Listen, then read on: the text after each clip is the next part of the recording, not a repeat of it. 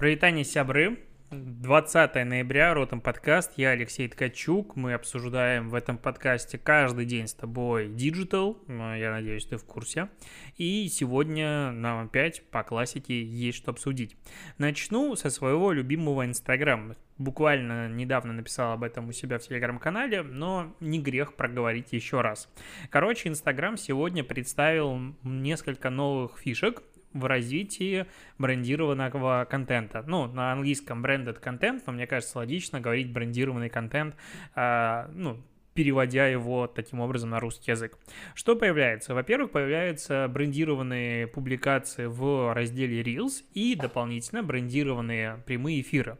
Брендированные прямые эфиры, в принципе, прикольная штука, хотя, ну, зачастую прямые эфиры очень тухлая штука на самом деле. То есть сделать интересный прямой эфир тяжело, мягко говоря, очень тяжело, особенно с взаимодействием с каким-то брендом. То есть, возможно, это как вот у Ивлеевой были прямые эфиры во время э, первого карантина, когда там использовался Мартини. И вот по-хорошему этот прямой эфир должен быть брендирован, что он спонсируется а, с брендом Мартини.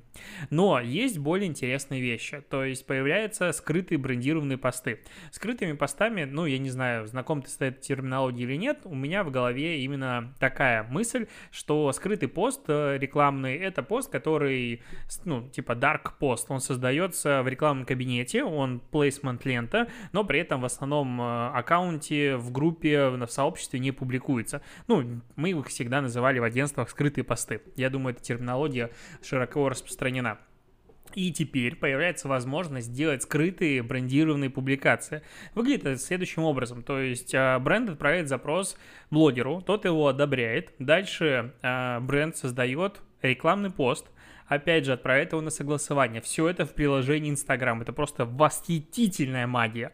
Что дальше? Блогер смотрит на пост такой, окей, аппрувит эту штуку. И дальше, получается, бренд продвигает от имени блогера, возможно, с его лицом, его каким-то креативом, рекламный пост, не публикуя его или сторис в самом аккаунте. Ну, это вообще охрененно. То есть блогеры, медиа-блогеры с классной репутацией, узнаваемые и все остальное, не медиа-блогеры, а медийные блогеры, они смогут фактически продавать свое лицо, вот как контракты, брендам в полуавтоматизированном режиме. Надо подумать, сколько это может стоить, потому что, ну, там, в узких кругах некоторые блогеры могут быть узнаваемыми, если он что-то рекомендует, значит, это может стоить как бы денег для того, чтобы продвигалось. Но в любом случае, такой новый формат рекламного сотрудничества может быть выгоден и блогерам, и брендом. У блогера не будет в аккаунте много рекламы, при этом реклама будет в другом месте, и он зарабатывает свою денежку, и бренд в том числе получает себе дивиденды. Что еще? А, в брендированных сторис, которые доступны для продвижения, могут теперь использоваться активные ссылки на другие аккаунты, хэштеги геолокации, потому что если раньше ты ставил что-то из этих виджетов, а, то ты не мог а, разрешить э, бренду продвигать эту историю. Ну, как бы такой вот момент. Кроме того, посты с брендированными, брендированные посты с шопинг-тегами также получается возможность продвигать. Ну и как вишенка на торте, у брендированного контента теперь можно будет вручную в каждому брендированной единице контента выставлять возрастное ограничение, с которого можно смотреть этот э, контент аудитории. Вообще восхитительная штука. Так как я любитель алкоголя и раньше активно работал с алкобрендами и даже с табачкой я работал, там есть безумное количество ограничений, невероятно невероятное количество ограничений. Одно из главных это как раз-таки возможность верифицировать то, что пользователю 18 лет. Потому что, с одной стороны, как бы их вообще продвигать нельзя, мягко говоря, и алкашку, и табачку. С другой стороны, если ты продвигаешь ее на меньше, чем 18 лет, то там вообще не иллюзорные могут прилететь в твою сторону, э, скажем так, проблемы. Поэтому очень к этому все четко относится. И здесь, прикинь, допустим, какой-то амбассадор выкладывает, не знаю, IQOS или что-нибудь еще IQOS, потому что дико выкупает просто всех амбассад... э, блогеров. И, э, у него половина аудитории 18 минус. Он ставит пометку 18 плюс, все, то есть школьники не видят эту рекламу все в выигрыше. Конечно, э, охват вот такого контента будет ниже значительно, чем у обычного, просто по причине того, что очень большое количество людей сейчас не стоит возраст, не указан в аккаунте. И по этой причине, допустим, у профиля уже давно появилась возможность ставить а, себе ограничение 18+, и вот если у тебя нет реально необходимости в ограничении 18+, лучше его не ставить, потому что даже если у пользователя больше, чем 18 лет, но он по каким-то причинам не поставил себе э, возраст в аккаунте, а таких очень много, у него твой профиль просто отображаться не будет, и его придется а, как бы убирать. Кроме того, Инстаграм тут просто задалбливает всех всплывающим окном и письма отправить на почту и все остальное, что мы изменяем правила платформы, срочно пойди, ознакомься прочитай. Причем там а, страница не переведена полностью, и что прикольно, если зайти из веб-версии, то она старая, ну, старая старые правила доступны, а из мобильной версии, если зайти, то новые. Поэтому я сегодня просто взял, положил телефон, открыл э, ну, на нем новую версию правил, зашел в, с веб-версии на старую версию правил и пошел смотреть, что же там изменилось. На самом деле поменялось, поменялось не слишком много. Появилось два больших раздела. Первый раздел это то, на чем зарабатывает как бы Инстаграм, то есть за счет чего финансируется эта экосистема. И они там доходчиво объясняют, что пользуясь этой системой, ну, самим Инстаграмом, ты соглашаешься с тем, что твои личные данные будут использованы для того, чтобы таргетировать рекламу на тебя же. И мы, типа, существуем за счет денег, которые платят рекламодатели. Бла-бла-бла-бла-бла. Там очень много юридического вот этой терминологии а, для того, чтобы никто потом не пошел в суд и не объяснил, что а вот я не знал, что мои данные будут использоваться для рекламы и все остальное. Там все это четко прописано, то есть как бы никаких изменений нет. Другие изменения по поводу а, удаления контента. То есть это как бы раздел до этого был, сейчас просто его дописали, а, указав дни. То есть, когда ты указываешь, что я хочу удалить, допустим, свой аккаунт, а, он начнет удаляться по факту, вот технически, в течение 30 дней. И потом в течение 90 дней после вот инициации этого процесса он будет удален. И потом еще может пройти еще до 90 дней, чтобы он был удален из бэкапов и всех остальных э, резервных хранилищ. При этом эти сроки могут нарушаться, если там какие-то технические проблемы и все остальное, либо идут идут какие-то исследования, расследования. Типа там, возможно, Инстаграм хочет что-то доказать для себя, либо органы какие-нибудь правоохранительные подали запросы, соответственно, удалять не будут. Это касается как раз, ну, не самых белых легальных способов заработка и всего остального. То есть на нас с тобой никак это не влияет. То есть фактически в правилах не изменилось ничего, кроме вот тех двух вещей, которые я проговорил. Возможно, я что-то проморгал, потому что там свод правил достаточно большой. Но в целом я рекомендую с ним время от времени ознакомливаться, просто просто по причине того, чтобы не забывать, что ты гость на этой платформе, а не собственник своего аккаунта, потому что там в правилах все указано очень четко. Ты реально гость, и прав у тебя никаких нет.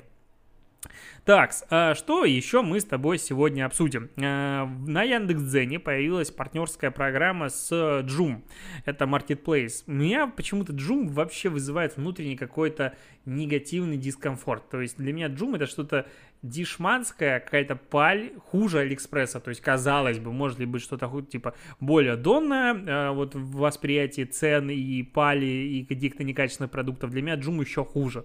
Но э, Джум нашли друзей в лице Яндекс.Дзена, и теперь блогеры Яндекс.Дзена могут делать какие-то обзоры или что угодно и давать там виджетами ссылки на эти же продукты на Джуме. И, соответственно, за переходы и продажи э, Э, зарабатывать на вот э, том трафике, который они генерируют. И в целом это как бы прикольная система. Ну, то есть, если подумать, подобная система, работающая на, по факту ни у кого сегодня из э, платформ, позволяющих создавать контент, нет. Ну, там есть Китай, но мы говорим про локальные все-таки адекватные э, платформе, потому что Яком в Китае это вообще какая-то небо и земля относительно нас. Нет, мы говорим про Инстаграм, Фейсбук, YouTube и все остальное. То есть все эти платформы запускают подобные системы, но вот такой коллаборации, которая уже действует, ни у кого нет. То есть Яндекс.Дзен в этом плане реально прорывной делают действия и зарабатывают на таких обзорах и на партнерке, это клево. Ну, то есть а все автоматизировано, тебе все приходит внутри. Ну, чего бы нет. Мне как бы, как направление развития очень нравится. Сам Zoom, э, Zoom мне как бы такое себе. Но то, что э, Яндекс.Дзен такую делают, это, конечно, э, ну, клево. Вот, э, что еще э, рассказать? Тут у Дудя вышел документальный фильм, я не знаю, это не интервью с э, Дмитрием Марковым, очень крутой фотограф, который безумно круто, нереально интересно фотографирует Россию, на него давно подписан. А он как бы про российскую глубинку, как будто снял выпуск. Ну, позитива там не особо много, смотреть на самом деле тяжело, но там упоминается несколько благотворительных фондов. И вот появилась статистика, а, Марков а, поделился, что за сутки, которые прошли с момента выпуска этого ролика, а, суммарно 3 миллиона рублей пожертвовали россияне на вот те фонды, которые там есть. При этом среднее пожертвование составило менее тысячи рублей, а ну вот как бы на, нажертвовали люди достаточно много денег. То есть в целом Дудь в очередной раз э, показывает, как он может привлекать внимание целой страны к каким-то проблемам, потому что его фильм про ВИЧ, мне кажется, очень много объяснил и изменил в головах людей для реально огромного количества э, YouTube-смотрителей, но вот этот фильм тоже как бы классный. Теперь от э, Дудя переходим к Дурову, который сегодня у себя в телеграм-канале с какого-то перепуга, я не понимаю вообще почему, ну ладно, это его телеграм-канал, что хочет, тут и делает, раскритиковал Apple за iPhone 12 Pro. Он написал, что он выглядит и ощущается как увеличенная версия iPhone 5 из 2012 года, но с уродливыми камерами, торчащими на трех разных высотах. Пресловутая выемка и широкие рамки создают ощущение устаревшего устройства. Ну, как бы это его мнение, он имеет абсолютно полное право критиковать Apple как человек, который заплатил за устройство. Я вот как пользуюсь 12 Pro Max, у меня такого ощущения нет. У меня ощущение полного восторга, классный смартфон. Он, конечно, не революция, но мне дизайн нравится и вообще мне все нравится. То есть э, есть ощущение, вот опять же, это субъективный подкаст, я имею право выражать свое мнение, что Павел очень сильно обижен на Apple, вот прям давно и сильно. И он не совсем объективен в своих суждениях. Ну, то есть в нем такое ощущение, что говорит какая-то юношеская обида. Ну, и в целом, когда он там писал какие-то минусы про США, все остальное, каждый раз его вот эти заявления, какой-то юношеский максимализм. Ну, то есть, я вроде бы младше его, но когда на это смотришь, ну, так странно. Его там 5 или 6 советов, какие были, чтобы выглядеть младше своего возраста. Какие-то странные вещи. Возможно, это все делается ради провокации того, чтобы о нем говорили и создавать какую-то вот эту завесу тайну вокруг себя. Не знаю, возможно, такой план. Но в целом мне кажется, в его положении, в его статусе это можно делать более элегантно и более интересно. То есть он определенно не зарабатывает себе очков каких-то лояльности или уважения, рассказывая о том, что в ближайшие типа 7-10 лет мировая доля iPhone будет ничтожно мала и все остальное. И типа в начале этого года продажи айфонов упали. Короче, какая-то странная статистика. Ну, как бы, да, продажи смартфонов в целом не могу сказать, что растут, насколько я помню инфографику. То есть, ну, в целом рынок уже на насыщен, и цикл смены устройства, он сильно, э, ну, продляется. То есть небольшое количество людей готовы менять телефон каждый год, как я делаю это последние... Блин, я каждый год делаю это в течение лет пяти, наверное как-то очень быстро менял телефон. Я думаю, этот я в следующем году вряд ли буду менять. Но вот малое количество людей, потому что смартфон работает работает, iPhone и вообще прекрасно работают, там. Сейчас э, работает, э, даже 6s работает вполне себе прекрасно и сносно, то есть с точки зрения именно вынужденной замены телефона из-за того, что у тебя что-то не работает, такого уже нет, а в других отношениях, ну, каких-то революций за последние годы опять же не было, и если ты не фанат мобильной фотографии, тебе это очень сильно не важно, то смысла менять, допустим, тот же 11 на 12 iPhone никакого нет, там даже 10 на 12 iPhone особого смысла смысла замены нет, особенно если там денег свободных нет. Поэтому как бы такие суждения, они очень странные. Ну, окей, заявил, заявил.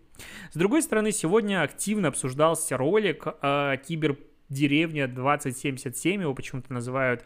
Э, ну, Russian Cyber Farm называется ролик. Он идет примерно 4,5 минуты, не примерно, а точно. Сейчас на YouTube он собрал 1,1 миллиона просмотров, и он охрененный. Ну, вообще восторг. С точки зрения графики, с точки зрения сюжета, проработки, вообще всего он восхитительный. Это э, уровень, как бы, мне кажется, после таких короткометражек э, таким режиссерам и командам дают деньги, не делают свои фильмы. Такое было с короткометражкой про каких-то дронов, которые охотятся на людей со суперспособностями, а потом этот фильм вышел в, ну, большая версия вышла, кстати, смотрел, я забыл, как он называется, сори, но он достаточно прикольный, то есть с короткометражки. Тут тоже весело. Ну, мне ролик зашел, я посмотрел на одном дыхании. А, наверняка ты его уже видел, потому что об этом написали все телеграм-каналы, привлекают внимание туда много. И в целом, ну, на такой контент собрать почти 1,2 миллиона а, просмотров не слабо. То есть это прям хорошо он прокачался. А, надо еще понимать, конечно же, что проработка, я не знаю, сколько времени у них ушло на самом деле на этот э, ну, видос. Съемки явно проходили летом, и, возможно, все это время целая команда работала, потому что очень много графики, очень много монтажа, графика реалистичная, проработка деталей просто охрененная. То есть нет ощущения того, что здесь на чем-то экономили скорее всего, первичная идея была еще масштабнее, но то, что получилось, прям вообще респект и круто. Начали уже обсуждать, что это реклама там Роскосмоса, чего-то еще, потому что в конце там не буду спойлерить, что, если вдруг ты не смотрел, но вряд ли мне кажется, что это реклама. Я думаю, что ребята решили просто создать э, контент, чтобы показать себя и свой уровень, и наверняка заказов у них после этого прибавится. А, так, Zoom на День Благодарения в, в Америке или, да, в США отменяет 40-минутный лимит на сутки с 8 утра нет, по всему миру, по всему миру отменяет ограничения с 8 утра 26 ноября до 14.00 27 ноября по московскому времени. А, это будет ограничение снято для того, чтобы как бы люди не собирались вместе, а могли отметить семейное торжество а, онлайн, ну, потому что эпидемия. А, я что-то в последние дни по вечерам смотрю YouTube, залипаю, и у редакции вышел ролик про... Или не у редакции, не у редакции.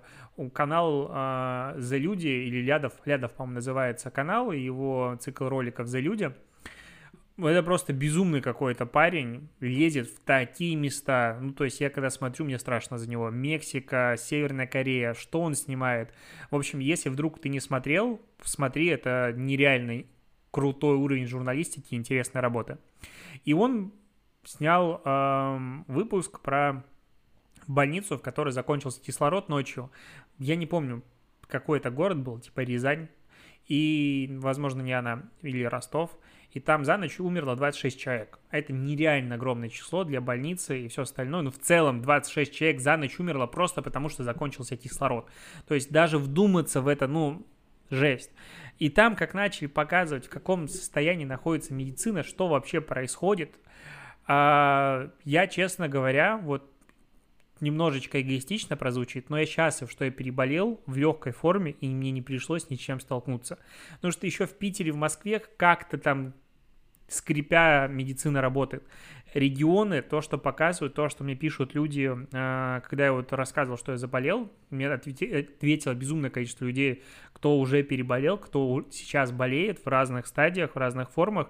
На самом деле это пугает, когда там, ну, у меня 70 тысяч аудитории, а сторис смотрит там 15 тысяч человек, и тебе на сторис отвечает человек 100, а, которые говорят, что они болели, переболели, либо болеют сейчас, начинаешь понимать, что эти цифры статистики, там 20 тысяч в сутки зараженных, а, точнее новых случаев, это не просто так статистика, это реально люди, которые болеют вокруг нас. И что происходит в регионах, ну, есть только одно слово, которое объясняет, что там происходит, и оно нецензурное. Короче, маску лучше носить и лучше не болеть. А, и лучше было переболеть до этого. Потому что с каждым днем все хуже и хуже, ничего не справляется, ничего не готово было к этому ситуации. И, ну, типа, решение зума в этом вот такое, типа, пиар, оно в целом ок. Короче, мне немножечко, честно говоря, страшно. Страшно за родителей, страшно, которые в Беларуси находятся там вообще. Я не, я не понимаю, там об этом не говорят, что там происходит, но у меня есть ощущение, что там все сильно хуже. А, страшно просто за всех. Ну, потому что ничего не закончилось, мы с тобой об этом все меньше и меньше обсуждаем. К ковиду привыкли, статистика никого уже не пугает, но ничего не закончилось, люди умирают, и это плохо такая какая-то депрессивная мысль была. Э, давай поговорим о чем-нибудь хорошем. о чем-нибудь хорошем. В России может появиться кодекс блогерской этики. ну, типа, надо поржать над чем-то. Глава комитета Государственной Думы по физической культуре, спорту, туризму и делам молодежи Борис Пайкин предложил разработать кодекс блогера. Об этом пишет ТАСС. А предложение было озвучено на заседании экспертного совета по информационной политике и СМИ молодежного департамента при Госдуме, в котором участвуют популярные российские интернет-деятели. Кто там участвовал, хрен знает. Так вот, а, по словам Пайкина, блогеры должны нести гражданскую и административную ответственность, так как они являются гражданами России и оказывают значительное влияние на общественное мнение. Такой кодекс блогерской этики должен носить рекомендательный характер. Спасибо и на этом. Депутат отметил, что в России в Рунете сегодня около 200 тысяч блогеров, очень интересная статистика почти у 8 тысяч из них более миллиона подписчиков. Ой, 800.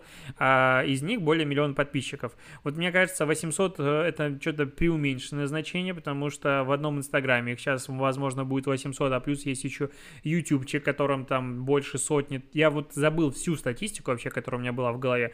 Ну, короче, мне кажется, миллионников больше. Но 200 а, тысяч блогеров России, это от какого числа подписчиков начинаются блогеры, тогда интересно. И насколько они действующие. Но в целом, если в России сейчас 200 тысяч блогеров, то блогерские курсы выглядят не такой уж и бесполезной вещью. Чего хочу сказать. Но а, как бы, так, вот, я еще не дочитал новость. Депутат предложил блогерам размещать в своих аккаунтах социальную рекламу, направленную на продвижение внутреннего туризма. Пайкин отметил, что через благосферу можно донести информацию о достопримечательностях того или иного региона для большого количества людей. Он добавил, что условия размещения можно обсудить, а блогеры могут рассчитывать на поддержку в этом вопросе. Ой.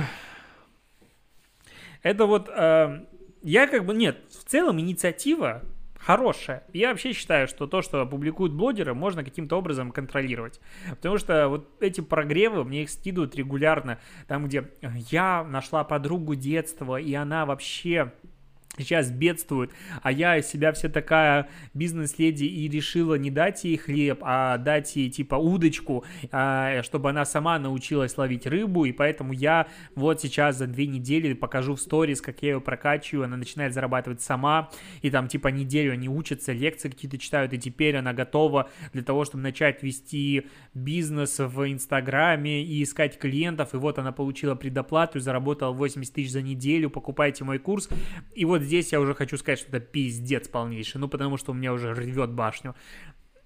От того, что люди по какой-то необъяснимой причине считают, что неделю или один курс или что угодно позволяет им заниматься маркетингом, ну, с другой стороны, конечно, у нас, ну, типа там люди занимаются пластической хирургией, и вот это всем жестью просто, там, это секта мясника, э, просто пройдя курсы, им это ничего не мешает, как бы, что я со своим маркетингом здесь лезу. Но в целом, даже в теории рассчитывать на то, что ты прошел курс и ты готов к тому, чтобы продвигать чужой бизнес, нет какой бы это курс ни был, у меня есть у самого курс White SMM. Ты его прошел даже с домашними заданиями, и тебе надо еще работать по этим лекциям, учиться, развиваться на своих ошибках, и через 3, 4, 5, 10 стратегий сделанных ты начнешь понимать, как это работает по факту. Потому что знания, стратегии, знания какие-то сложные, они не, ну, ты их можешь, ну, ты ими можешь обладать, но обладать знаниями и уметь их применить – это две сильно разные вещи. И опытного человека отвечает, отличает от неопытного просто то, что он совершил кучу ошибок и знает, что так делать не надо. Ну, а этого на курсах не научат. Я могу 10 раз объяснять ключевые ошибки, пока ты их сам не совершишь, как бы ничего не изменится.